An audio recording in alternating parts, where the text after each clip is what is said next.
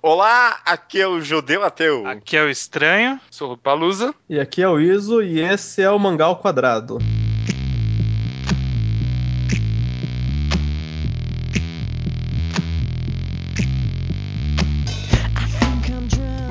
Então, pessoal, pro centésimo décimo, eu acho, mangá ao quadrado. Boa noite, Rubio, Iso e Estranho, tudo bem com vocês? Tudo. Beleza. Maravilha, cara. Essa semana aí estamos cada vez mais convidados, não tem mais podcast sozinho aqui, já não tem mais aquela privacidade do mangá ao quadrado, né? Tá uma putaria aqui. Doxinho de chip vão começar a ficar malucos, né? Cuidado. É verdade, tem isso, não tem mais. Tá louco aqui. E. Eu acho que é de propósito, é pra evitar o dojin de chip que vocês estão fazendo isso.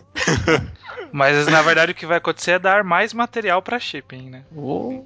Vai começar a surgir uns negócios malucos aí, Uns cara. par louco, né? Essa semana a gente vai comentar um daqueles temas um pouco mais abrangentes. O tema da semana é time skip. Pode parecer algo um pouco, não sei, forçado. Estamos surgindo com o tema do bem do nada, mas na verdade eu acho que é um tema bem relevante pro universo dos mangás e talvez mangás especificamente, eu quero dizer, porque muitos mangás duram por muito tempo e por causa disso acabam se fazendo de eh, a, a- a utilização do time skip, né? Time skip eu digo qualquer pulo de enredo, qualquer pulo de tempo em uma obra que não seja apresentada, né? Então, qualquer passagem de tempo que não é mostrada grande o bastante e os personagens voltam ou mais adultos ou diferentes, a gente considera aqui como um time skip, né? Não tem nenhuma grande origem do termo, né? Exato. Time skip. Todo mundo sabe o que que é. Então, já começando aqui a falar, talvez por meio de exemplos, a gente pode comentar um pouco sobre o propósitos do enredo, assim, pra, pra que uma pessoa, o, pra, que, pra que um autor vai fazer o uso do time skip numa obra, né? Tem bons usos, tem maus usos. Um- uma, a primeira coisa que eu pensei aqui, pessoalmente, foi fanservice, na cara, assim, sabe? Hum. No mangá acontece direto, né? Se, se o negócio tá indo mal, ou se as vendas não tão boas, não sei o que, o cara mete um time skip ali, aparece os personagens adultos ou adolescentes e opa, começou a vender bem de novo, né? Todo mundo tem um visual novo agora. É. Todo mundo tá mais. Meu personagem favorito tá mais legal agora. É, exato, exato.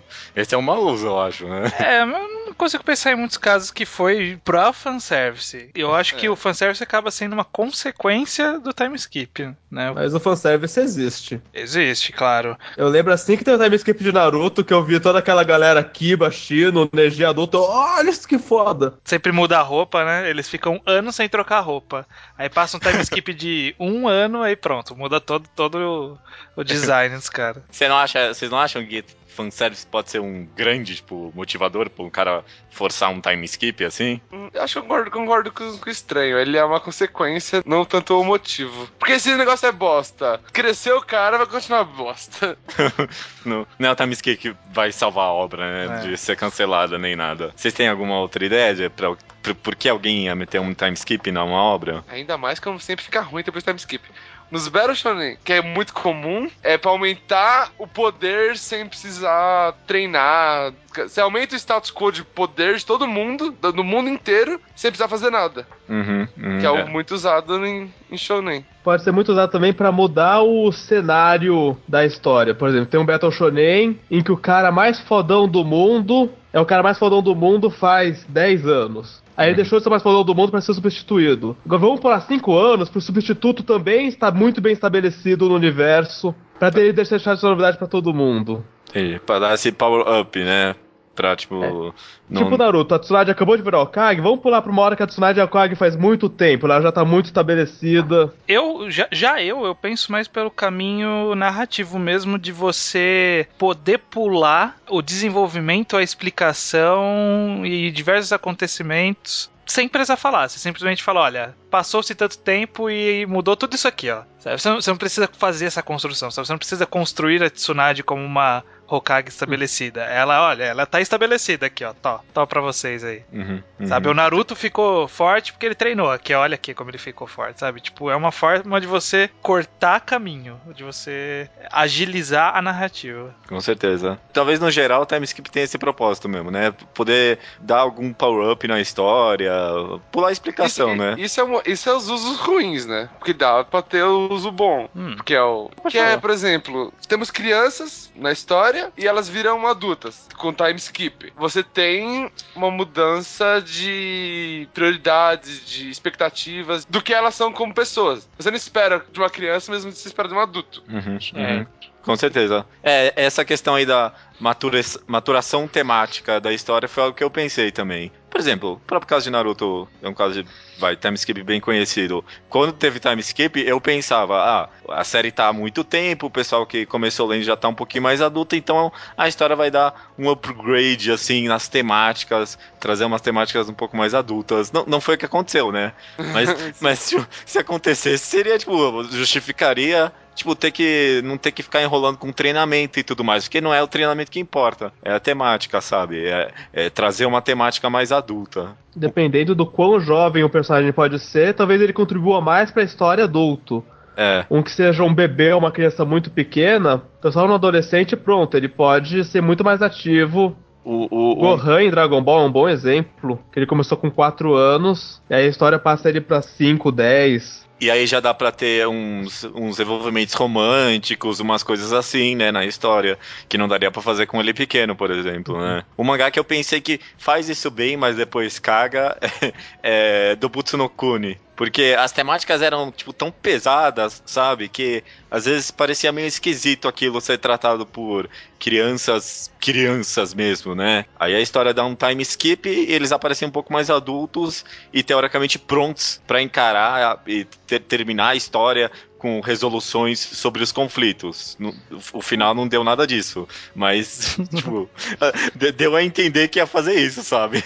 Eu Ah. acho que o Nobutsu no Kami faz bons time skips. Não é um bom mangá, mas o time skip é bom. É, o É. time skip fez, tipo, total sentido, sabe? Sim, sim. Porque voltava. O- O, o grande problema do time skip, rapidinho, Rubio, é que o que acontece? A gente tem todo um desenvolvimento do mangá antes do time skip, né? Diversos acontecimentos que serviram tanto para apresentar o passado da história que a gente ainda não conhecia, quanto o que, os acontecimentos que a gente tá vendo de fato. E aí chega no time skip e pula, e muito raramente ocorre uma, é, um trabalho para realocar o, no- o- nosso conhecimento para esse período de dois anos depois. Ele simplesmente fala assim: olha, e mudou. Sabe, por exemplo, ah, o, o Zoro tá sem um olho. Por que mudou? Sabe? A gente não vai ter uma. Talvez no futuro vai ter uma explicação, vai, mas. É, é isso, ó, mudou. É simples assim. Ah, o, o Sanji ficou dois anos correndo numa ilha. Dois anos correndo numa ilha? Porra, sério? É, é uma forma de. Do autor, ele. A gente fica com um espaço perdido de acontecimentos aí. Os novos almirantes são meio. Ah, tem essa galera que virou almirante. É, Que que, eles saíram? Ah, eles estavam ali, eram fodas. É, o, o cara lá cego. É do nada, né? Porque nunca tinha aparecido aquele cara. E tipo, ah, não, tem esse cara aqui que é tão foda quanto todos os outros que a gente conhecia que apareceu aí nesses dois anos aí. Apareceu do nada, nunca falou nada dele, né? Uhum. Esse é é, um. Esse é um bem um, bem pra estabelecer um novo contexto. Tipo, ele tá sendo introduzido que nem o Akainu foi introduzido dois anos atrás. Que também é Akainu, ah, esse cara é fodão aí. Era É. fodão faz tempo. a, a grande diferença é que a gente já tinha um mundo trabalhado, né? Quando a Kaino Sim. apareceu, é- é- essa temática, essa explicação dos Uhum. almirantes não existia ainda. Então, tipo, trouxe ele e falou assim: olha, ele é fodão. Ah, a gente sempre falou que teve três fodões, então, ó, ele é um dos fodões. Aí pula o time skip e fala: ah, não, então agora tem mais esse aqui também tão fodão quanto os outros. Tá introduzindo um novo contexto agora, porque o antigo mudou. É, então. ma- Mas, não, Como não, não fica parecendo que teve uma falta de informação aí pra gente? Até porque time skip raramente volta pra fazer a ponte do o que aconteceu nesse tempo que a gente pulou. Uhum. One Piece mesmo, você vê muito flashback, ah, o que aconteceu 10 anos atrás, 15 anos atrás e 2 anos atrás. Ah, não, aí é aconteceu. Se bem, se bem que, na minha opinião, já que a gente tá falando de One Piece, falando especificamente sobre o time skip, ele pareceu tão vazio, assim, né? Foi exatamente isso aí. Só foi pra dar um reboot no mundo, todo mundo ficou mais forte pra poder encarar, teoricamente, esse outro universo que era além deles, né? Mas, Uhum. tipo, poderia não fazer um universo tão absurdo, sabe? Também. O time skip não trouxe nada, assim, pros personagens. Porque os personagens também não mudaram nada, né? É, tiveram um pouco de mudança, por exemplo, em poder, né? Que é, um, que, é o que É. o Rob falou. Mas eu, eu Ele tava. estragou alguns, né? O Zop Nossa, estragou o os Zop- Zop. o Zop Nossa, o Zop estragou. É, o Zop, o Zop ele errou. Errou feio. Errou, sim. Mas eu, eu tava, quando vocês estavam falando, eu tava pensando aqui, talvez uma, uma ideia do time skip seja justamente dar uma é, revigorada na história, né? Às vezes a gente já tá com o status quo meio estabelecido, as peças já estão muito fixas no tabuleiro, e aí o autor ele não tem como forçar uma mudança do nada, assim, uma mudança grande. Então ele joga esse time skip para poder trabalhar as peças como se fossem novas. E aí cai nessas situações, tipo, ó, trouxe um almirante do nada aqui que não existe. É por quê? Porque, ah, porque mudou. Re- Isso- isso renovei, mostra- renovei e pronto. Isso mostra uma história não pensada. Porque se ele se fosse pensada, ele teria feito uma progressão normal. Eles estão crescendo enquanto a história passa. Como normalmente histórias melhorzinhas fazem. Tipo, qual história? Fala aí, vamos ver. Full Metal. É, mas Fullmetal não Fullmetal tem time skip. Não tem time skip. Exatamente. Exatamente. Porque, porque é progressão natural. Ah, na Passa o verdade, tempo durante Full Metal sem ter que pular o tempo, ele tá passando. na verdade, Hunter, Hunter, Hunter x Hunter é um exemplo muito bom, porque passou dois anos esse primeiro capítulo até o último. Ah, tá. É isso que eu ia falar. Porque existem muitos mangás que, ah, tem a evolução durante o mangá, mas o, o tempo de acontecimento do mangá é um ano, sabe? Tipo, sei lá, uhum. Fullmetal ocorreu em quanto tempo? Acho que até aconteceu mais ou menos um ano. É, então, não é um período muito grande. Não dá pra falar que não. houve um crescimento dos personagens. Mudou, claro, oh, trabalhou personalidades, mas não teve um, uma passagem de tempo significativa. Tá indo um pouco de mangá, mas é um exemplo bom. Tipo, Adventure Time. Passou cinco anos já. Nossa, já tudo isso, é? E na, Você, tá, tá no sexto ano já. Um ano por temporada. E, e, a, e, a, série trabalha bem isso, né? Às vezes ele. Quanto mais anda a história, mais temáticas relevantes à idade do personagem a série traz, né? Uhum. Uhum, uhum. Aí, ó, voltando no negócio tipo time skip que funciona. O do Pum Pum. Pum Pum, o time skip é o quê? Pra mostrar as diferentes possibilidades de cada idade. Tem ele criança, ele adolescente ele, e ele jovem adulto. Sim. Não dá, não dá pra fazer uma progressão natural. Tipo, isso ia demorar uma progressão natural. Tipo, ah, ele na quinta série, ele na sexta série, ele na sétima série. Essas idades muda, mas não muda o bastante pra tipo, ter impacto. Mas de, tipo, ele criança pra ele adolescente, é uma puta mudança. E ele de adolescente pra jovem adulto, também.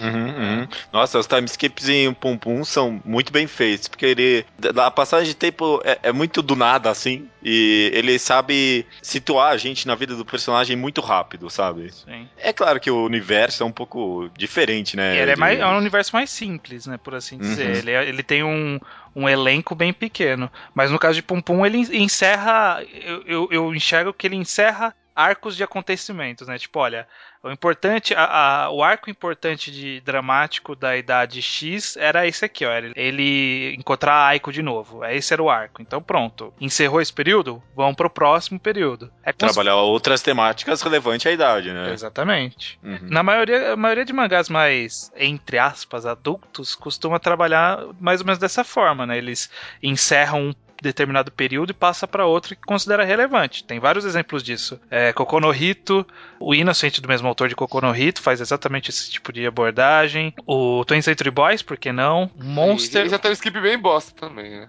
Por quê? Aí, vamos lá, vamos lá. ele, ele faz time skip pra mostrar os efeitos das coisas que aconteceram e mudar um pouco o foco, né? No, certo. O, o, primeiro time skip é de boa, de criança pra adulto, time skip, né? Mas pro que passa uma menininha chata lá, porra, é, é mudar aí. o foco pra um negócio totalmente ruim. Eu, eu, eu, acho um pouco perdido também, talvez, o, o time skip de Ten Century Boys, porque é, parece que ele tenta forçar a relevância dos personagens passados no novo depois do tempo, sabe? Eu acho que mais ou menos. Na verdade, o que eu vejo mais é que, no caso específico de Ten Century Boys, há, há o tratamento de, de narrativa em linhas temporais diversas. Isso é desde o começo, né? Tem a linha temporal uhum. deles crianças e a linha temporal deles é, adultos. E aí o que ocorreu é que ele jogou mais uma linha temporal na história, que foi a linha temporal de 2014, eu não, se eu não me engano, 2000 alguma coisa. E que é uma outra temática que ele trouxe. Ele falou: agora eu vou trabalhar essa outra linha e vou continuar brincando de ficar pulando de uma linha para outra. E essa nova linha é tão importante quanto as outras, porque ela é o, entre aspas, presente. Depois a gente pula mais, é- mais pra só frente não é mesmo. Não, é bom. Não é bom. Eu gosto do time skip do Century Boys por dois motivos. Primeiro que eu gosto muito de ver os protagonistas idosos. Justamente porque dá a impressão, como a gente viu eles desde que eles eram bem crianças, que a gente viu a vida inteira deles. Sim. E porque, de novo, o que eu falei, de a Kana ela era muito jovem pra ser relevante, então, pra fazer um time skip, ela pode ser um personagem ativo na história. Ah, sim. Eu é. gosto muito da personagem. Uhum. E não tinha o que fazer com ela sendo um bebê nas costas do Kenji, mangá inteiro. É, é, por, por esse lado, não, por lado da cana, o time skip foi totalmente bem executado, né? Ainda dando um background pra ela antes do time skip e tal, né? Aham, aham. sim. Só, só rapidinho, a gente tava falando de Full Metal, não tem time skip, mas eu pensei aqui, talvez não tenha time skip por escolha da autora, né? Porque ela resolveu entregar o flashback só, sei lá, acho que no segundo volume da história, né? Mas poderia muito bem ter começado com eles jovens já, que eu, eu acho que foi o que o anime fez, eu não lembro muito bem. Não, não, anime começa com os grandes. O anime dá uma dica também, que nem eu acho que, é essa que o mangá faz. Dá uma dica, tipo, ó, teve uma parada aí. E aí, Uhum. só isso. E depois Mas- mais pra frente trabalha. Mas eu acho que é mais uma escolha narrativa, não é nem. É, é que narrativamente era mais interessante começar com eles já adultos pra atrair o público. Olha, tem esse Sim. cara com esse braço metálico e tal. E aí depois falar como que eles conseguiram chegar nessa situação. Eu acho que foi uma forma mais narrativamente interessante. É, mas então, é justamente o que eu quero dizer é que poderia ter começado com eles jovens e aí ter contado a experiência dele e aí, tipo, ter dado o time skip, né? É porque como a ordem tá invertida, a gente enxerga como um, ti- um flashback, né? Não como um time skip. Mas a história poderia ter começado com eles jovens e funcionado exatamente igual e a gente veria como um time skip bom, muito bom, né? Seria uma história de origem. É que pra mim tá tão claro que aquilo é um flashback. É. É que Tipo- muda, mu- também muda o foco, né? Tipo. Tipo os flashbacks de One Piece, você pega um personagem muito estabelecido e fala, mas como foi a infância desse cara? Sim. É até uma questão interessante saber o que separa um time skip de um flashback, agora que vocês comentaram. Mas. É a ordem, ué. Se, se, se, se voltou no tempo é flashback. Se tá pulando pra frente do tempo é time skip. Não tem segredo. Mas narrativamente é a mesma coisa, então. É, eu acho que a ordem, a, a, a ordem em que é apresentada as informações, ela é importante. No Que caso, nem esse caso do Fullmetal. Se fosse, se a história tivesse começado com eles crianças, seria Que tão nem- diferente assim? que nem One Piece, por exemplo. One Piece começa com Uhum. o Luffy criança. Mas o, o Ruffy Criança não é um arco, é um capítulo só. Exato. Eu acho que, que é- Não, não pa- One Piece não passa, mesmo assim, não passa sensação de time skip do primeiro pro segundo capítulo, embora tecnicamente seja. É, aí, tá, Passa a essa- impressão de prólogo, nunca soa com o presente, o, Ru- o Ruffy criança. Uhum. É, é como se skip tivesse. altera a nossa noção de presente. é- exato. O, o caso do Luffy a gente vê como um flashback. Mas eu acho que o caso do Fullmetal a gente poderia enxergar como um time skip mesmo. É que time skip funciona pra mudar o status quo. Sim. De alguma maneira. Ou tem, tipo, tentar mudar e normalmente não conseguir. Mas o status quo de, de Fullmetal sempre foi o mesmo. Não mudou. Ah, é. É, Tá consequência. É, tá certo. E, e- e nunca voltou ao status quo antigo, né? Teoricamente, deles crianças, né? E É. nunca voltar tipo, ter braço. Spoiler. É que a gente trabalha com, com a ideia sempre que existe um presente na narrativa, né? Esse fato está ocorrendo agora, é a sensação que a gente tem, pelo menos Uhum. narrativamente. Então, na hora que o flashback vai pra trás, a gente sabe que, que a gente só tá dando uma olhada pra trás. E agora, quando tem um time skip, a- o agora virou outro momento. O agora Uhum. é um período mais pra frente.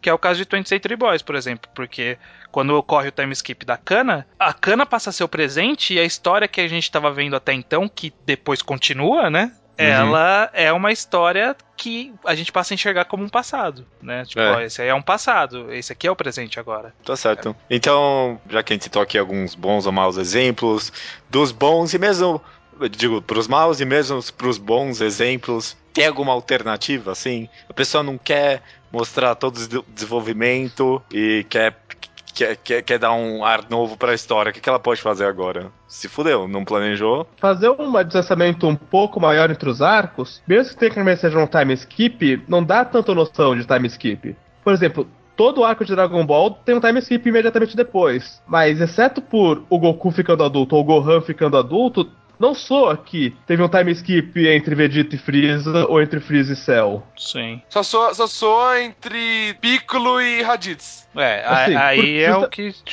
parece bem um time skip mesmo. Sim, mas isso é, acho que isso é mais porque é um não é um espaçamento muito absurdo entre os arcos e é entre todo o arco. Então você pensa, ah, o tempo tá passando, isso, isso é natural, isso não é? É, acho que também. Falando, "Opa, aqui tá a linha, pulei demais. É, eu acho que não é- é questão de quanto tempo, porque senão a gente não consideraria tipo, time skip tipo, de seis meses um time skip. Não, tu, Tipo, tudo é time Mag, skip, Mag né? fica pulando sem parar. Mag não para de. Mag dá, dá um time skip, tipo, ah, passou seis meses, passou, passou um ano, passou tal, tal. Só que nunca aparece time skip, porque. É um tempo curto, né? É relativamente curto, na verdade. No caso de Dragon Ball, o, o, o Kurumada ele foi bem esperto porque ele dá uma sensação muito melhor de. Kurumada? Kurumada? Nojo, Eu falei Acho Kurumada, tô maluco, tô maluco. É, Tive um ataque cardíaco agora, você chamou o Toriyama de Kurumada. eu eu não sei porque que eu pensei Kurumada aqui. Enfim, o Toriyama. São Ele dois foi, bosta. Ah, não, o Toriyama então, ele foi muito esperto nesse tipo de abordagem, porque mesmo soando estranho ter alguém mais forte do que o cara mais forte do universo, a gente consegue enxergar mais plausivelmente por ter esse espaço entre um e outro. Porque se fosse uma coisa que, tipo, a gente acabou de derrotar o Freeza e apareceu o Cell, e a gente acabou de derrotar o Cell e apareceu o Majin Buu, ia ficar muito uma correria maluca pra começar, é, ia ficar complicado administrar os poderes dos personagens pra poder enfrentar esses vilões mais fortes, né? Porque o time skip dá a possibilidade deles ficarem mais fortes. E ia ficar estranho, tipo, pra nossa Sim. mente absorver, olha, tem um cara mais forte agora, mas logo em seguida tem um mais forte ainda. É, Blitz sofre disso quando passa da Soul Society pro Ecomundo lá, porque não, não- não teve espaçamento nenhum, né? Aí, ah, os caras mais fortes, ah, não, tem uns mais fortes ainda aqui agora. que apareceram coincidentemente logo em seguida. sim, sim. é. E Dragon Ball faz igual, tipo, o Freeza do universo. O Cell, o porquê ele é o mais forte é, um, é um outra, outra parábola. Porque ele, ele vira o mais forte. Sim, E o Majin Buu é do passado, sim, sim. teoria, né? Mas de qualquer jeito, a questão é que pode ser que a- o espaçamento aí temático pô, aj- ajude a engolir isso, sabe? Não fica tão forçado. Apesar de ficar um pouquinho forçado, né? Não, não sei. É porque assim, o quadrinho, por natureza, na verdade, qualquer é, mídia serializada, né? Como série de TV ou Uhum. quadrinho, próprio livros, quando é uma série de livros. Diferente de um filme que a passagem de tempo tem que estar bem determinada e tal.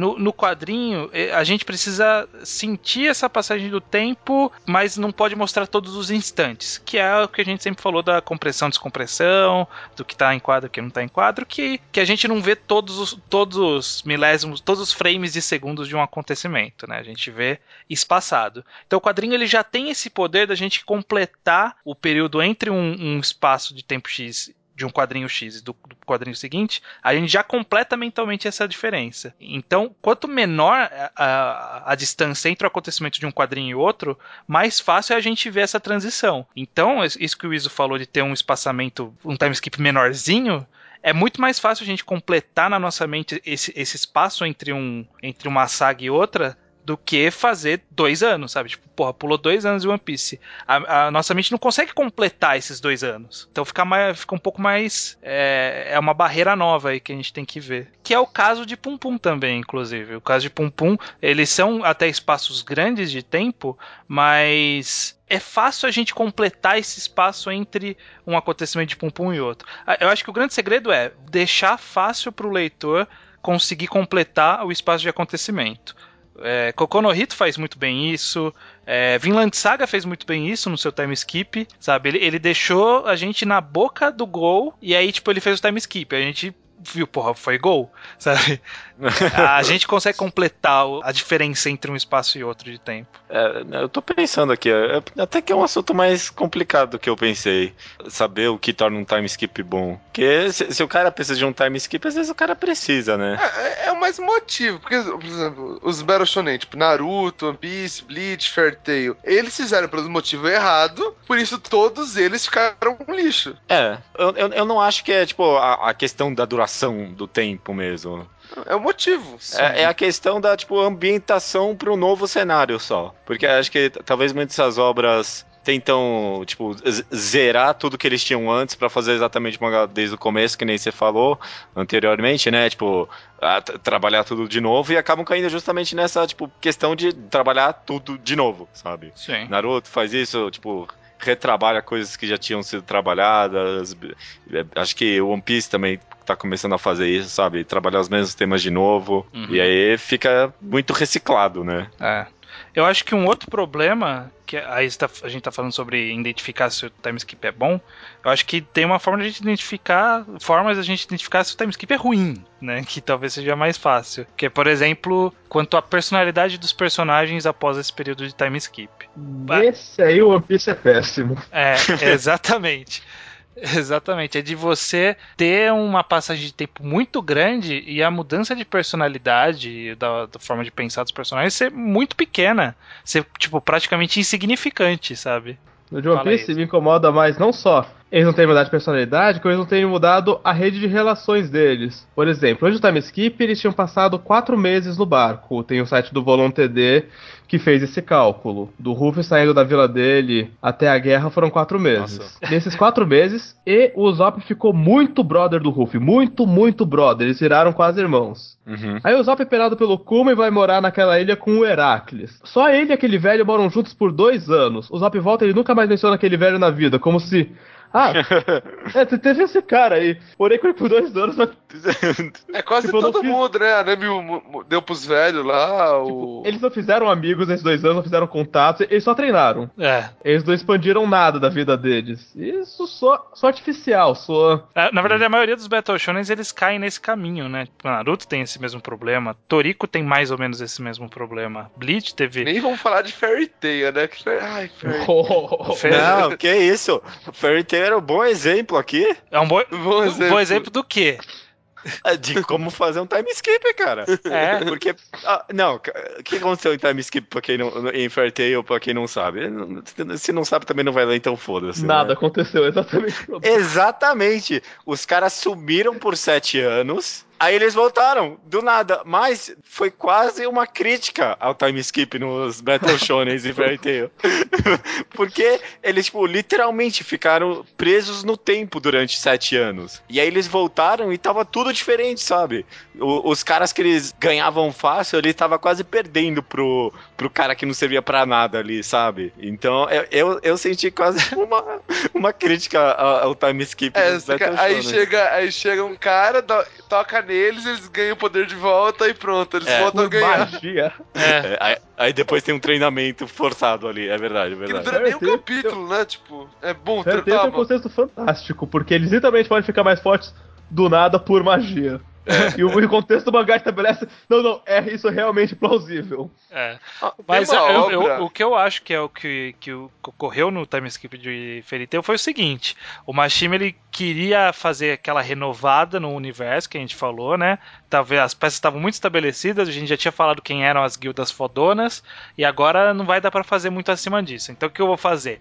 Vou sumir com os personagens e vou, e vou voltar com eles num outro universo que vai estar mudado. E aí eu posso refazer tudo do zero. Só que os personagens são populares, então vamos deixar eles do jeito que eles estão. Eu achei que foi uma crítica. Não, é- Não, sai. não, não. Uma obra, uma obra que tem, tem dois time skip. Um é o exemplo lindo e o outro é exemplo bosta normal, que é o Sengoku Yoko. Só o judeu leu aqui. Ainda não li. Tenho que ler. Tem- Tem que ler, cara. Tenho que ler. Então, se eu tiver dar spoiler aqui, foda-se.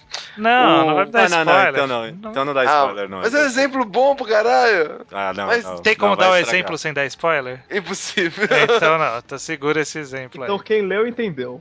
Quem, leu, leu entendeu. entendeu. Quem leu o Sengoku Yoko sabe que o primeiro é bom pra caralho e o segundo é meio bosta. É verdade. Mas você mencionou Villain Saga.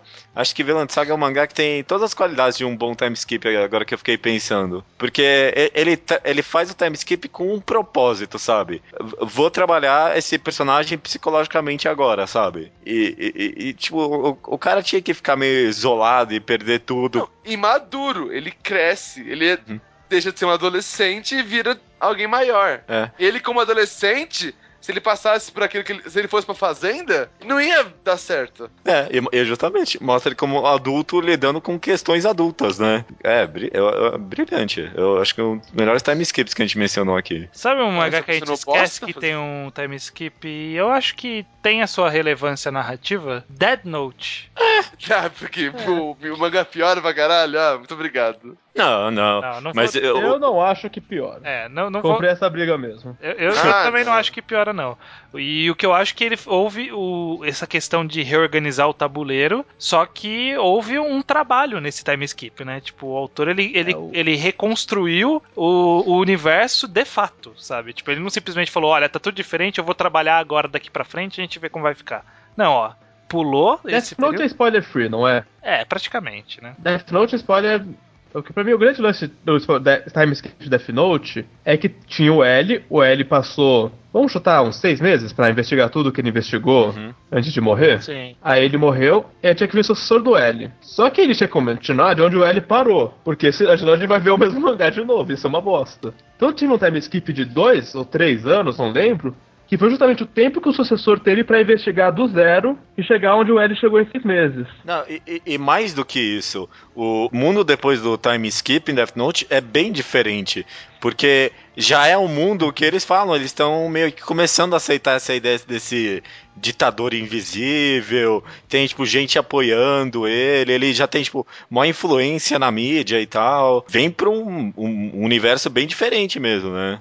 Sa- Sabe quem faz uma coisa igual? O Uzumaki. O Uzumaki tem um time skipzinho que é exatamente pra isso. É exatamente esse mesmo motivo. Mostrar um novo universo a partir daqueles acontecimentos que a gente deixou de ver. abre o mangá com uma novidade, tem um momento que você estabelece. Não, agora o povo já acha isso normal, isso já não é mais É. É. uma mudança. É, você vem com uma premissa e usa o time skip pra meio que fazer com o universo se acostume com essa premissa, né? Mas de qualquer jeito aqui, acho que mesmo com bons exemplos de time skip, às vezes time skip sendo necessário, às vezes não, eu não abandono a, a passagem de tempo orgânica pessoalmente na obra em troca de um time skip, não. Só voltando aos é, bons exemplos de time skip, tem outro tipo de time skip que eu aprovo bastante, que é o de realmente revitalizar o mangá. No sentido de você passa, não você passa 5 anos, você passa 20 anos, e aí você troca de protagonista, e meio que a história do arco anterior era meio que uma história bem do passado. O Tipo protagonista Jojo. não tá mais O história. Tipo te deu é. Tipo Jojo, por exemplo. Ah, Porque o mangá de Pokémon faz muito isso. Hum. Tem a Ah, história do Red, agora vai pra história do Gold. A história do Gold é seis anos depois, o Red tá bem mais velho. E o Gold é o cara agora. Entendi, entendi. É, tipo, usar time skip pra literalmente fazer uma história nova, né? Aproveitando que foi contado antes dele. Mas é que a história anterior vira meio que uma lenda, ou então algo bem do passado. Aí time skip dá uma ar de. É outra história agora. Acho que esse é um É. bom uso de time skip, porque é algo que você não pode fazer organicamente. É, e você não, não tem que começar a história explicando tudo desde o começo, ou criar só uma história nova, né? O mangá que faz isso, só citando de exemplo que eu acho bacana, é o Crawls, aquele mangá de delinquentes. Porque ele mostra muito a passagem de geração dos delinquentes da escola, sabe? Num ano, todo mundo que é do terceiro ano, que é o fodão, se forma, e aí tem que surgir uma nova geração a partir dos anos anteriores. Do, da- do primeiro ano, do segundo ano. E todo ano entra gente no primeiro ano. Então o mangá ele tem uma passagem disso, e depois dele pro Worst, que é o outro mangá, tem uma outra passagem de tempo, e mas é o mesmo universo. E aí você já tem uma lógica estabelecida e que você respeita nos, no, no- né, né, nesses arcos seguintes. Eu acho muito bacana isso, realmente. Só É um- que, é só um que o tempo de espaço é bem, só que o tempo de espaço é bem pequeno, mas ele funciona igual o Iso falou, de dar uma renovada, porque é escola, quando a pessoa se forma, ela sai daquele universo. Se, se você se formou, cara, já era, sua vida na escola não existe mais. Sabe, ninguém mais te respeita, ó, o cara que se formou no passado, respeita ele pra caralho. Não, agora é o novo cara que Hum. domina a escola. Aham. Acho que na essência não, não- não é, não é a passagem de, de tempo cronologicamente que importa, é o que o cara faz com aquilo, né? É, o, que- o que, é, nossa, o que, que o tempo importa pras pessoas? Que nem o que o tempo passa pra, é, pra uma, pessoa, uma pessoa normal. Falar, você daqui a é, cinco anos atrás, cinco anos depois, vai mudar. Se não mudar, tipo, tem um motivo pra mudança aí na obra, né? Ah, por que passou o tempo? Ah, passou o tempo pra mostrar novas caras, pra mostrar a mudança do mundo, pra esses personagens crescerem. O foda é quando os caras fazem na vagabundagem, que é o que acontece quando saiu Uhum. o ruim, né? O time skip, que é, a gente fala, porra, sério? Hum. Jarteio, sério? Tem que ser usado inteligentemente, não pode ser só pra dar um ar novo, né? Ou, ou, ou zera tudo ou trabalha de verdade, né? Sim. É uma ferramenta boa, tipo, assim, se for colocar ela contra orgânico, acho que orgânico tem mais força. Mas é uma ferramenta que tem muito uso bom ainda. É. Acho que a pergunta que fica é assim, o autor ele sabe trabalhar passagem de tempo do mangá. Hum. E o time skip é um ponto que é muito fácil observar se ele sabe ou se ele não sabe. Como ele conduziu o time skip. Uhum. É. Uhum. Isso Mas é se o mangá tem uma passagem, uma parte de tempo orgânica, sai com essa impressão de, né, ele tá trabalhando bem Ele sabia o que ele tava fazendo desde o começo. Ele, ele sabe o que ele tá fazendo desde o começo. É, passagem de tempo orgânica, quando acontece, eu, eu, eu sempre me empolgo, assim. Quando dá pra ver, tipo, personagens mudando por três anos, sabe? Ou alguma coisa assim. Mas você, você nem percebe, né? Qu- Quando você vê algo assim, é, pega forte, né? Não, é. É. é legal quando, quando o cabelo vai crescendo. Aí o personagem fala, nossa, seu cabelo tá grande. Você fala, caralho. Aí você vai no primeiro capítulo e tava menor mesmo. Você fala, puta que eu pariu. Realmente cresceu. Ricardo no Go é Eu gosto- exatamente sobre isso, né? É, cara. Eu gosto em Gantz. Como a partir do momento que o pessoal começa a ressuscitar, sempre que eu ressuscito, eu pergunto: quanto tempo eu morri? Eu falo: ah, oito meses, ó, cara. Putz. Aí eu penso: caralho, passou oito meses daquele arco? Eu- que Gantz é literalmente. Você não nota que, tá, que o tempo tá realmente passando. É. É, apesar de ser é bem feita até aqui a passagem de tempo, né? Porque ele dá ó, uns bons intervalos, às vezes, né? Entre uma matança e outra lá. Até que é, o, o Gantz ele tem uma passagem de tempo bem orgânica mesmo. É, o, o que a gente diz de orgânico, eu acho que é, que é, é dizer que é uma forma elegante de você passar o tempo gradativamente, né? É, O time skip ele é uma mudança abrupta de tempo, enquanto essa passagem de tempo orgânica ela é uma coisa gradativa que ele tem pequenos espaços abruptos, mas a gente não vê esses espaços abruptos, sabe? Tipo, por exemplo, é, Ginosage, quem tá lendo. Ele já passou. O cara já tá pra se formar, já, já tá no último ano, sabe? E, tipo, a gente não vê esse tempo passando porque ele vai pulando micro espaços de tempo. Que aí quando a gente vê na soma total, fala, porra, olha, chegou o Natal de novo. Isso é muito comum, né, em mangá. Tipo, o cara fala, porra, já é Natal. Aí você fala, caralho, já é Natal. Uhum. Uh, O, o que é, só deixar claro, é bem diferente de simplesmente seguir a história. Aí, sei lá, passou três anos, mas, sei lá, os personagens não mudaram muito, sabe? É a sensação que não mudou nada, mas mudou sim, né? É, Sim. é só a sensação de que não mudou, com certeza. Um exemplo acho- bom de orgânico, que até que o, o mangá é um pouco sobre isso, é Yokohama. Mas é por causa que é sobre isso, né? Que passa muito tempo, só que nada muda. Sim. Assim, nada do que você vê. Tá mudando as coisas do, em fora, né? Uhum. Você paga a passagem de tempo pelo molequinho. Sim, sim. Começa o mangá, o molequinho tem 7 anos. Acaba o mangá, ele tá com a filha dele. É, em Yokohama é bem feita essa passagem meio orgânica, eu acho, sim. A- Acho engraçado em Bakuman como que é. Ah, não. Porque tinha as discussões de serialização e elas tinham que ter um bom intervalo de tempo entre elas, porque senão a Jump lançava uma obra todo dia. É. Nossa, Bakuman foi o que ele jogou no lixo, o, o- passagem de tempo orgânica, né? Não, e aí, acho que tem um momento que acho que no meio do mangá, que o Machiro vai pegar o calendário, e o calendário tava escrito algo como 2019. E eu, peraí, isso e- é muito. Isso é o futuro. Eles não mudaram nada, né? e não- e ninguém mudou nada. É, isso, isso eu acho que é o grande problema do Bakuman. O problema não é nem a passagem de tempo, que, que é im- importante realmente esse período de tempo, que, que nem o Iso falou. Só que o foda é que os personagens eles são iguais. O, Mashi, o Mashiro lá, ele tem 25 anos, ele tem a cara de 17. Sabe, o japonês não envelhece, mas não é tanto assim também, né? Eu, eu acho que o Oba queria que o Obata teria feito a mesma coisa que ele fez em Ricardo no Go. Ele achou que ele ia fazer em Bakuman, mas acho que ele não se empolgou muito, não, viu? Eu acho que o Obata ele de- desenhava e não colocava as letras. E quem colocava as letras era o Oba. Então o Obata não sabia que teve um time skip. o Obata desenhava igual. Aí o Oba ia colocando. Não, passou 20 anos aqui. Aí o Obata não sabia. Acho que esses caras eles nem, nem se conversam quando eles fazem um mangá. Um escreve negócio, manda pro outro e tchau, Mas, foda-se. mas eles mandavam por scanner, né? Por fax, acho. É, a, a- a menina isso. de Ricardo no Go, ele fazia isso. Ela morava longe, aí ela mandava pra ele por fax e ele desenhava longe dela. Quem tá fazendo bem passagem orgânica hoje em dia é Ricardo Nogo. Ricardo no Go já no Go. acabou já. Hoje em dia, hoje em dia. É, Haikyuu, Haikyuu, Haikyuu. É, Porque- Você tava tendo um flashback agora, né? Você tava vendo a publicação de Ricardo no Go ainda. É, é, é. Mas Haikyuu, por exemplo, a gente tá, sei lá, acho que no volume 10 e tipo, já tá pra terminar o ano e já tá dando um, um adiantamento de que os caras do terceiro ano vão embora, sabe? E é isso, pa- passou o ano, passou o ano. E É. dá pra ver isso bem claramente. Por causa, porque são vários torneios separados, né? Sim. Esses mangás de- de Esporte. Não de esporte, de vida escolar mesmo, é esporte sim. junto. Eles têm essa vantagem que o time skip ele pode ser bem, entre aspas, o time skip, né, a passagem de tempo orgânica pode ser bem delimitado pela saída de personagens de um determinado ano, né? Por exemplo, o Dino Ace ele tem isso também. O time é um time X, aí chega num ponto, vira o ano. E aí virou o ano, a galera do terceiro ano saiu, o time tem que se reestruturar. Haikyuu vai ter que fazer isso. Sketch Dance faz isso. Daí você fez muito bem. Nossa, você falou de Dino Ace, lembrei de Major. Major faz bem time skip. É. Depois ele se caga um pouco, mas a ideia é o quê? Mostrar a evolução de cada liga, né? Uhum. Começa ele na Junior lá, 10 anos. Aí os, a, eu tô pensando no anime, mas a segunda temporada é ele indo com 15. A terceira com 20. a- aí vai subindo pra, até chegar na Major, né? Hum. Cada passagem de tempo ele vai mudando de liga. Mas não vai sendo de pouquinho em pouquinho. Ele vai, ah, acabou essa liga, vamos para a próxima liga. Aí dá uma passagemzinha de tempo.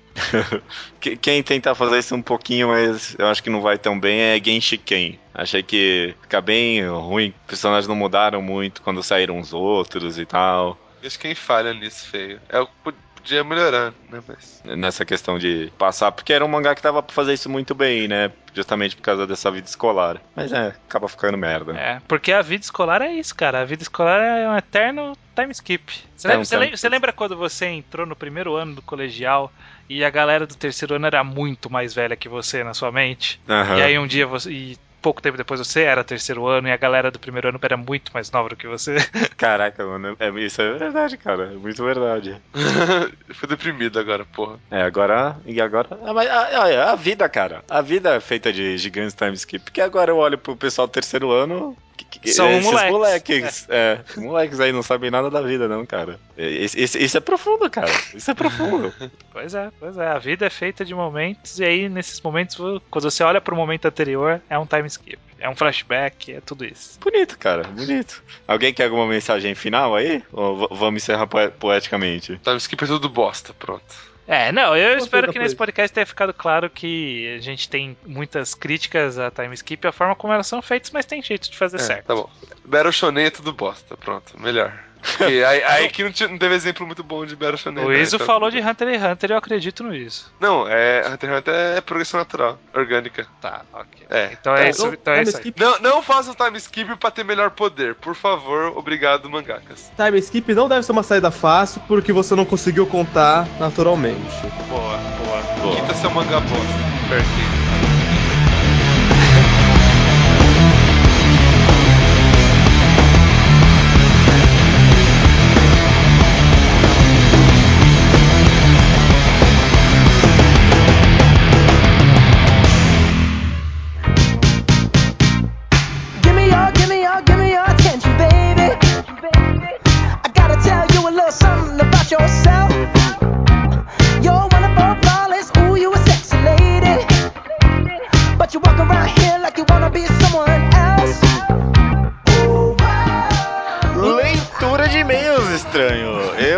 Eu, roubei dessa vez do episódio 109.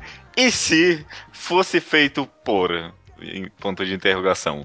Seus comentários que vamos ler agora, tem comentário que veio do blog e tem e-mail que veio para o contato arroba alquadra.do, o e-mail da galera que acredita, o e-mail que você manda elogios, manda recomendações em áudio se quiser, faz tempo que a gente não chega recomendação em áudio, até porque Verdade. faz tempo que a gente não usa, porque Veio um monte de convidado, né? É uma loucura. é uma loucura. Enfim, mande e-mails pra gente que a gente gosta. Uhum. Relembrando o judeu um recadinho. Prometemos um mangá enquadrado de Helter Skelter pra. Semana passada a gente falou que era daqui a três semanas. E nessa semana a gente vai falar que é daqui a três semanas de novo. Sim, porque deu uma, deu uma adiada aí no negócio. É, a gente precisou reordenar a agenda, então vocês vão ver que a ordem vai estar diferente. e Vocês vão ver qual que era a nossa ordem original, mas o importante é que daqui a três semanas Helter Skelter. Então ganharam uma semana aí de vantagem. A linha de programas até lá está muito interessante. Aguardem. Tá curiosa, curiosa. É, vamos lá, vamos lá pro Slowpoke Report, essa sessão onde as pessoas falam coisas do passado, né? Coisas que ou a gente já comentou em outros programas antigos, que não o último, ou mangás que foram recomendados e que eles leram, Sim. como é o caso do Estranho. Que Olha. mandou aqui um e-mail. fal- Não, mentira, não mandei e-mail nenhum. Mas eu estou lendo, nesse mesmo programa que estamos gravando, é, Uhum. que você está ouvindo agora, eu falei que eu não tinha lido Sengoku Yoko. E aí peguei um, esse feriadão aqui que teve agora, aqui em São Paulo, e já li uns cinco volumes, cinco, seis volumes. Sim. É bacana, não, não é inacreditável, é, é bacana. Aham. Não é a melhor obra do, do autor, Não, obviamente. Não, não mas é não. o, o que mais me deixou estarrecido Sim. é que a sua sinopse na recomendação não tem nada a ver com o mangá até aqui. Eu não lembro qual foi a minha sinopse. Você falou lembro. que era de alguém procurando caudas. Cara, eu tô em cinco volumes não teve nada de procurar caudas. Tem, uma, tem um bagulho de caudas, mas de procurá-las eu nunca vi. Então Pode eu, ser. eu acho Pode que vai ser ter que um. eu estava viajando aí, eu É. não sei. Eu não sei. Vai ter um twist aí mais pra frente, pelo que eu tô sabendo. Mas até agora, nada de ninguém caçando cauda nenhuma. Ok, ok. B- n- não sei, não sei, vamos ver. Espera um pouco que tem uns twists malucos aí pra frente. Talvez você entenda. Indo pro próximo report, aqui tem o Patrick Carneiro, o carteiro, de 26 anos, que mandou e-mail pra gente lá pro podcast 70 e alguma coisa. Você lembra dele? Eu lembro. Eu Lembro. Ele disse que tinha sugerido na época um tema que envolvesse as características técnicas e físicas dos mangás no Brasil, algo mais tipo técnico, como qualidade de papel, formato, capa, preço, final, etc. Ele disse que após o podcast Papo de Colecionador, ele pensou que discutir isso do ponto de vista do colecionador seria legal. Então pede um Papo de Colecionador 2. Pode ser que tenha. É, tem, tem bastante papo Pode. de colecionador ainda. Pode ser. Não, não sei se vai ser pra poder colecionador. Talvez seja um mercado editorial, não sei. Vamos ver, né? A gente já tinha esse tema meio que anotado. A gente só, Uhum. só deu uma barrigada nele várias vezes. É, eu acho meio difícil talvez discutir isso, mas. É, porque ninguém manja nada disso aqui. Tem que ter um bom convidado. Mas fi- fica a ideia, fica a ideia. Ele também sugere um mangá enquadrado do arco A Era de Ouro de Berserk. Você bem que podia ler só esse arco aí do mangá, que é muito bom, É cara. o primeiro? É, tem, tem três volumes e aí começa esse arco. E são quantos volumes depois? Se falar, é, e começa esse arco, que são 25 volumes, aí não dá. Não, não, não. não, não é. de- de- acho que é uns cinco volumes ou mais. É, Eu vou ter, mas não é algo absurdo, não. Não é algo absurdo. Tá, tá. Dá, É, pra, dá pra eu eu avaliar cobrar. essa possibilidade, Eu- mas. eu- eu- Eu não vou cobrar de você, é sacanagem. É, fi- fica a ideia, talvez se um dia o estranho tiver o pique de Berserk, que a gente com certeza vai fazer. Um dia eu vou, eu vou ver se eu compro a versão da Panini. Tô avaliando ainda. Ele também sugere o tema A Arte da Procrastinação, mangás que eu desejo ler, mas que por N motivos deixo sempre pra depois. É, eu tenho uma lista bem extensa disso aqui. Eu tenho bastante. Meu wishlist é basicamente só isso. Ele também diz: é, acompanho assiduamente o Ao Quadrado e afirmo que das recomendações que vocês já fizeram, que já li, achei todas boas ou excelentes. Na minha opinião, ainda não deram uma bola fora. Para citar algumas, Green Blood, The Music of Mary, é, mandei e-mail para todas as editoras pedindo a publicação. Ele ficou em êxtase aqui. É, Solanin, Oyasumi Pum Pum, Assassination Classroom, 20th Century Boys, Prophecy, etc. Parabéns pelo podcast, pelo blog, pelo crescente número de fãs e admiradores. O trabalho de vocês só tem melhorado. Caramba, cara, que legal. Que legal. Muito obrigado, muito obrigado, Patrick. Valeu. Patrick, o carteiro. Patrick Carteiro, muito obrigado. O Kurt Leandro mandou um e-mail sobre Islandunk, que a gente não vai falar porque passou do timing, mas ele fala que também já tinha lido Real, que foi a Uhum. recomendação daquele programa, e é para ele a melhor das, o- das três obras do autor que ele leu. Que no caso Uhum. é Islandunk, Real e Vagabond, porque ninguém leu Chameleon Jail. Você já leu Chameleon Jail do, Não, do Inoue? não, não. É bem fraquinho. Tem que ler, o- não é um cara que dá pra fazer um mangagrafia. Tá, é curtinho. Só, às vezes eu leio Chameleon Jail e eu tenho que ler Vagabond, só isso. Você tem Aí. que ler dois volumes, eu tenho que ler 50. né? Tá ótimo. Kurt Leandro também quer saber quais são as diretrizes para mandar uma recomendação do ouvinte. Se tem um limite de minutos, como é que é? Só você seguir a nossa linha aqui. A gente quer. Na verdade, a gente quer um- algo um pouquinho mais curto, né? Acho que dá pra recomendar e justificar uma obra em uns, o quê? Uns 3 minutos, 2, 3 minutos, não é? É. Costuma Ah, ser o sim. tamanho que a galera manda, 2 a 3 minutos. Exato. Só seguir o mesmo formato que a gente aqui, dar uma sinopse bem rápida do mangá para o pessoal ter uma ideia básica e por que você acha que é um mangá que vale a pena ser recomendado. Não, tem, não tem segredo, é uma maravilha só. Beleza. Indo pro próximo aqui, o Elieuto Rocha, 26 anos, de Porto Alegre, Rio Grande do Sul. Ele tá ouvindo o podcast desde o começo e tá agora no número 77. É, é muita coisa.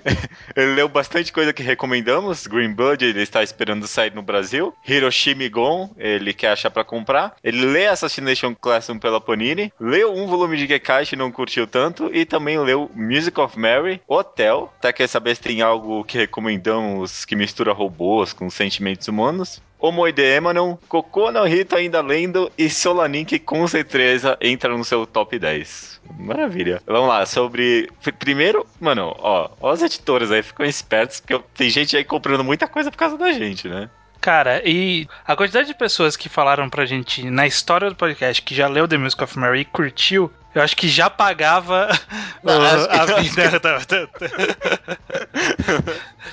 Não, mas foi muita gente mesmo. É, Pode ser foi. que, sei lá, passe das centenas, não sei. Não sei, acho que não. Acho que não. Mas sobre algum mangá que mistura robôs com sentimentos humanos. Pluto. Simples. É, Pluto, pode ser. Tá Pode aí. ser. Vai direto pra Pluto, ele é alto. Ah, Gun também. Gun, pode ser. Gun também. Isso é uma pegada um pouco diferente, né? O conceito de robô é muito É, mais. não é nem Claro. robô, robô, né? É, não é nem robô, não. Tá certo. O Paulo César, de Jundiaí, São Paulo, meu conterrâneo aqui, ele também está ouvindo na ordem, olha a nova tendência. Aham. E agora ele está no 45. Porra, é bastante, cara. É muita coisa. Ele leu Dororedoro e já se preparou para Helter Skelter. Ele falou isso, preparei para Helter Skelter. Se ele se preparou para ler ou para o mangá enquadrado, eu não sei. Fi- Fica a dúvida. Fica a dúvida. Ele também já leu One Punch Man, Gon, Assassination Classroom, Kokou no Hito, Real, Hikaru no Go Slandunk, que ele releu para o mangá enquadrado que a gente teve há duas semanas atrás. Ele também quer saber se já lemos Suik ou Waters. Ou seja, Ah, eu, eu, eu fi- eu fiz uma review desse mangá no antigo Mangás Undergrounds. Foi um dos primeiros mangás que fiz uma review faz muito tempo. E foi um dos É. primeiros que eu li seu que eu discordei, porque eu lembro que você não curtiu tanto. Eu lembro que eu não curti tanto. Mas faz tanto tempo. Não sei, talvez se eu lesse hoje em dia eu teria uma visão bem diferente, viu? Nossa, o blog tem 3, 4 anos aí. Eu, lembro que eu achei enrolado demais. E o character design era muito fraco a ponto de eu confundir os personagens. Eu lembro que era ser um problema também. É, no meu caso, o Suik ele cai no mesmo problema que a gente já comentou de Sky High, que faz tanto tempo que eu li, É. que eu não, não tenho certeza se era bom ou se era uma outra mentalidade minha que não sabia julgar. Então eu não sei dizer se eu gosto de Suik ou não. Lembro que na época eu gostei. Se hoje eu recomendaria, eu precisaria reler pra falar. V- vamos reler esse mangá. Vamos reler. É uma, é uma, é uma, também uma experiência interessante aí. Vamos reler e voltar com umas opiniões sobre. Porra, agora eu já tenho que ler Vagabond, Berserk e o Suik, tá? Ah, é muito E uma rápido, leitura de e-mail. É, só pra terminar aqui o Slowpoke Report bem cumprida dessa vez, o João Paulo comenta uh, felizmente que terminou de ler Necromancer e gostou bastante. Maravilha, cara. Olha, olha quantos mangás a gente já tem pros editores aí. Ele também leu o começo de Eden e achou o primeiro capítulo uma das coisas mais interessantes que já leu. E também pergunta pra mim sobre o anime de ping-pong em relação ao mangá, o que eu achei. É Eden, aliás, rapidinho vai. É Eden é um mangá que eu tenho várias ressalvas, mas esses primeiros capítulos com certeza são uma obra-prima, assim, muito bons, muito bons mesmo. E em relação ao anime de ping-pong, é. É. Eu, eu- eu me empolguei no começo, mas no final o, o mangá é melhor, sim. O mangá é melhor. Ah, menos mal. Já tava, tava preparado aqui pra ouvir o contrário. Felizmente a razão tomou conta do seu ser. É uma pena. É, é- é porque esse diretor, ele, ele é cheio das artimanhas pra fazer animação Barata. fluida. É, barata, mas ele faz. Como normalmente os personagens dos animes eles têm o cara de design bem simples e tal, ele consegue fazer fluido gastando pouco, né? Mas acho que ele pegou esse ping-pong pra adaptar e o problema de custeamento ficou, tipo, muito na cara. Ficou experimental, mas, tipo, um experimental bem nas coxas, assim. Não gostei. É, fica aí então o comentário do judeu. É, vamos lá, partindo já então pro, pro último programa. Eu, esse foi feito por o Rafael dos Santos Tomás. Ele diz que, pensando no mangá de máfia do Kishimoto, aquele Mario, aquele one shot, Sim. ele diz que o autor poderia ter feito Reborn. É. É, Fica é, a ideia desse- aí. Depois desse comentário dele, eu achei que a gente foi meio injusto com o Kishimoto, porque a gente só analisou Naruto. Coitado, ele, ele tem esse one shot aí que é tão interessante.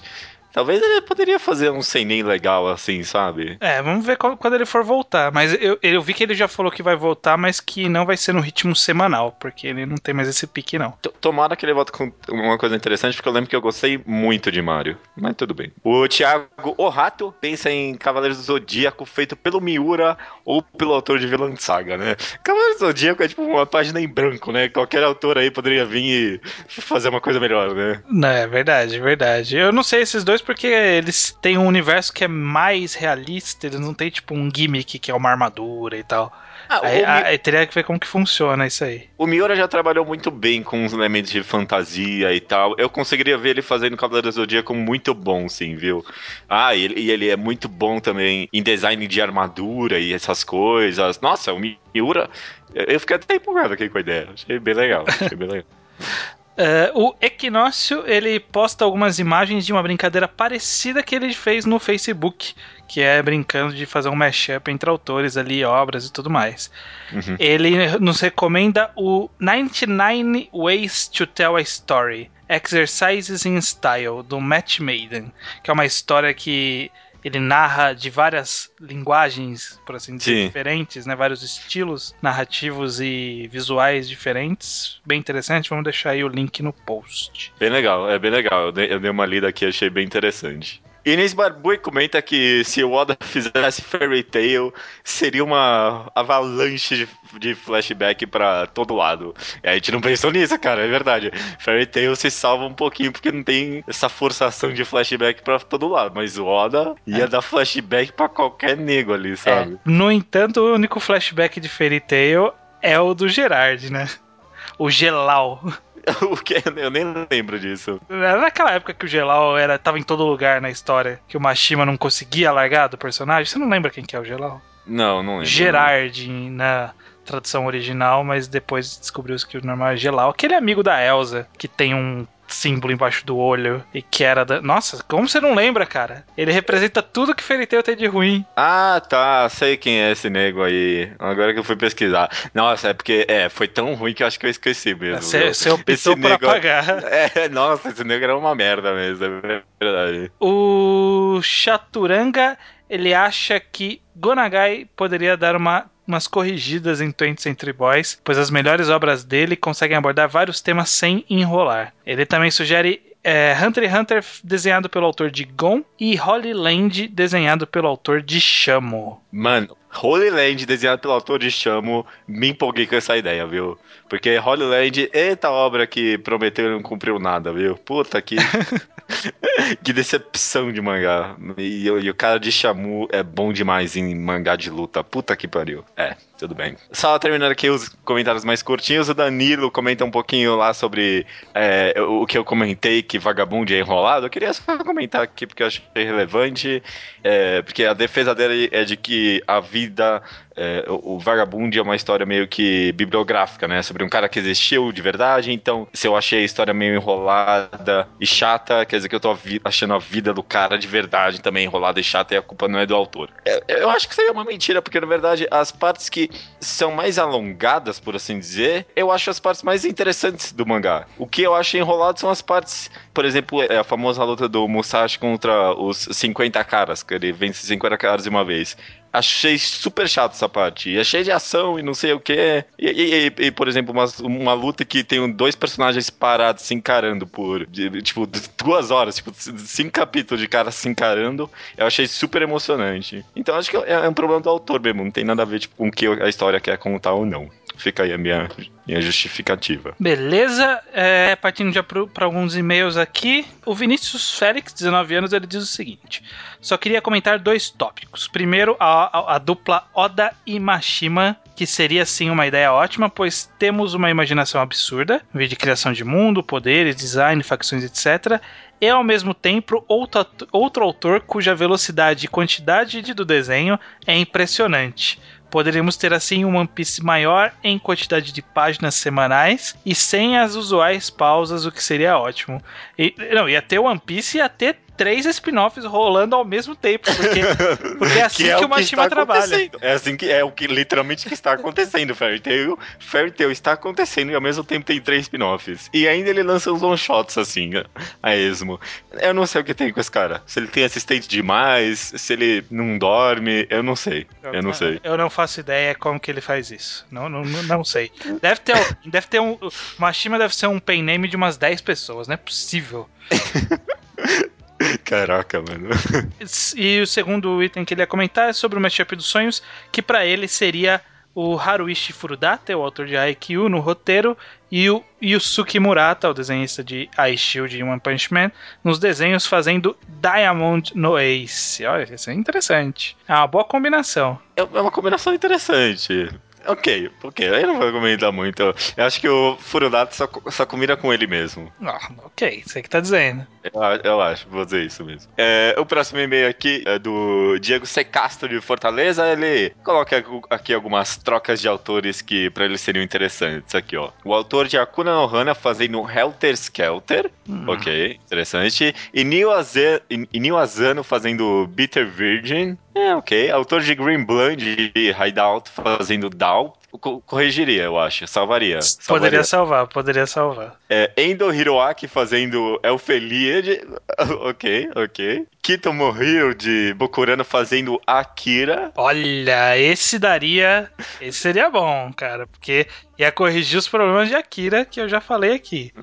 A arte seria só o problema, né? A arte seria, a arte pioraria. Ele podia fazer o roteiro, deixava o cara que desenhou mesmo. Ó, ó, é, o autor de. é, Esse cara aí, o Kito de Bokurano, fazendo roteiro de Akira. E aí o cara de Blame fazendo a arte, o Nihei. Nossa, ia ser louco. Ah, o Nihei Tá. pegando pra fazer Akira seria bom demais, na verdade. Tudo bem. O- ele também sugere aqui, ó. O Suzuki Nakaba de Nanatsu no Taizai fazendo Reborn. Ok. Toriyama fazendo Aono Exorcist. Salvaria. Salvaria. Nossa, ia ser totalmente diferente. Outra coisa. Makoto Yukimura. De, de quem é esse cara? É o de Vinland Saga. De, ah, o ator de Villain Saga fazendo Naruto. Hum, curioso, curioso. E Mari Yamazaki de Tremai Roman fazendo Eureka. O que é esse Eureka? Eureka é do mesmo autor de Storie. Ah, tá. É um mangá de um volume. Eu li esse mangá, eu acho que salvaria. Porque esse Eureka é bem mal menos, é bem mal menos. Eu acho que ela faria uma coisa melhor. Eu conheço pouco dela, eu li um volume de Termai Romai, mas ela manjava. Nesse um volume ela manjou. Então, Muitas ideias aí, muitas ideias. Algumas trocas que ele poderia fazer por parte seria o Okbuki pelo Matsui no final de Soul Eater. Ah, só o final, assim. Só o Matsui pra pegar o final de Soul Eater e corrigir. Ok, boa ideia, boa ideia.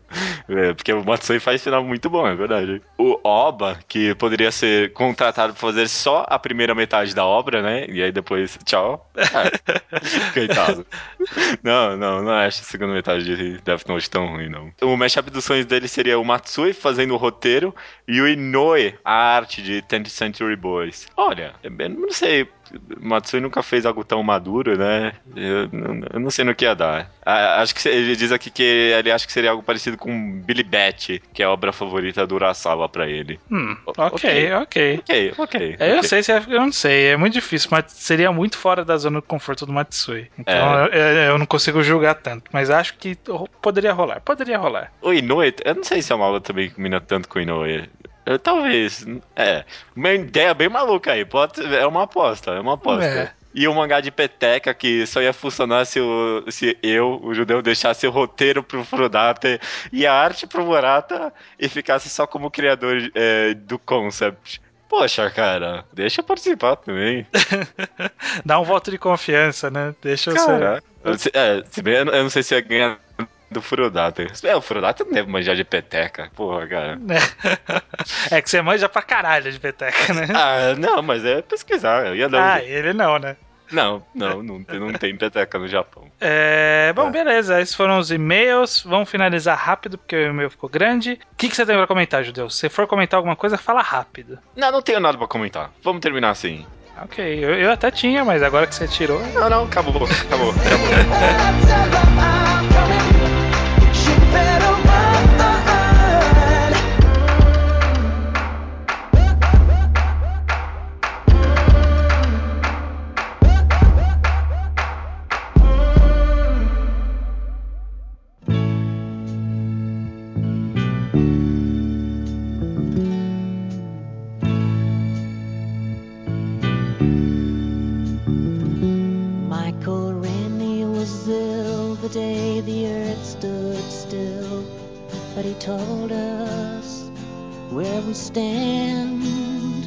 Recomendação da semana é minha, com plateia.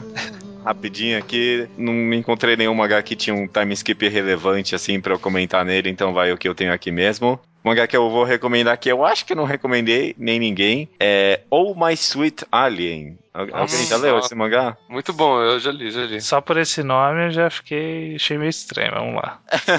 Maravilhoso. Muito bom, cara. É, um- é um mangá de comédia sobre um cara que vive com uma alien. E é, ele tem uma pegada bem. meio slice of life, mas tem mais a ver com relacionamento, sobre a- o dia a dia dele. É, o dia a dia, slice of life dele É, com. é Slice of Life. É, é, É, Slice of Life de um casal. de, de um, de um Cara- cara, com uma alien, sim. E eh, a arte é muito boa. E o mangá só é simplesmente muito simpático, cara. Muito simpático, muito gostosinho de ler. É bem engraçadinho. Não, não é um et, assim, pelo que o nome aparenta dar e a premissa, né? Ele é, ele é bem Galera- honesto. Galera, tem peito, mas tipo, porque as pessoas ficam nuas. É, não, tem, tem- uma cena ou outra aqui, mas não tem. Não é nada muito forçado, não. Uhum. É, Você falou a premissa, eu lembrei de Ru. Primeira coisa que eu lembrei quando você falou essa premissa. Tão bom quanto. não, não, não tem, Nossa! Sai, tu lá virou é bom pra caralho, não sei se tu falando. Ah, não, cala a boca. Não tem. Não. Ou My Sweet Island não tem nada a ver com To Love Ru, nem nenhum. É, é, é outra pegada, assim. É, é meio que uma comédia romântica. Essa, essa é uma boa definição. É uma, é uma comédia romântica super agradável, assim. Mu- Muito engraçadinha e com uma arte bem simpática. Bem simpática. Simpática. Esse, esse eu gosto. Esse eu acho que é um bom adjetivo pra esse mangá. É um voluminho só, tô vendo aqui. Não deve, Uhum. deve ser danoso um volume. E, e tá com umas avaliações boas aqui no Manga Updates, o que é bem difícil esse tipo de mangá. Pois é. Realmente, é realmente bom. Não é, não é. Esse tipo de mangá. Não é um et, não é um et. Eu não falei que tipo de mangá eu tava pensando. não, sei, tá que, bom. sei que supôs que era o It. Ah, se tem mamilos, é um et. Tem mamilos. Generalizei mesmo. Tem, tem mamilos. Tem Tem mamilos. quase, tem quase no NTR, mas ele escapa. Ma- Tem calcinha? Mamilo é quase hentai, cara. O mamilo é complicado. Não, não. Rubio, tem calcinha? Tem. Tem, tem Então que é et. Não. é tem Não, sexo, tem Tem, eu sexo. não lembro de ter calcinha. Não, Tem não- sexo interestelar aí? Tem. Tem, tem, tem umas. Cara, e- e- ele brinca super com esses, tipo, eh, essas questões de relacionamento, só que, tipo, coloca uma alien ali no meio, né? Então, são todas as questões. E... Mas ela é uma alien humanoide? Então, ela é uma alien humanoide, só que ela tem um disfarce, assim. Ela tem uma second skin, que é uma roupa, que é uma mulher. Exato. Super legal, super legal. A recomendação fica essa mesmo, então. Ou My Sweet Alien. Ó, minha doce alien. Beleza, oh, então. minha doce alien. Só, só digo, então, muito obrigado aos participantes de sempre aí, pela presença, e até semana que vem, Estranho. Até semana que vem.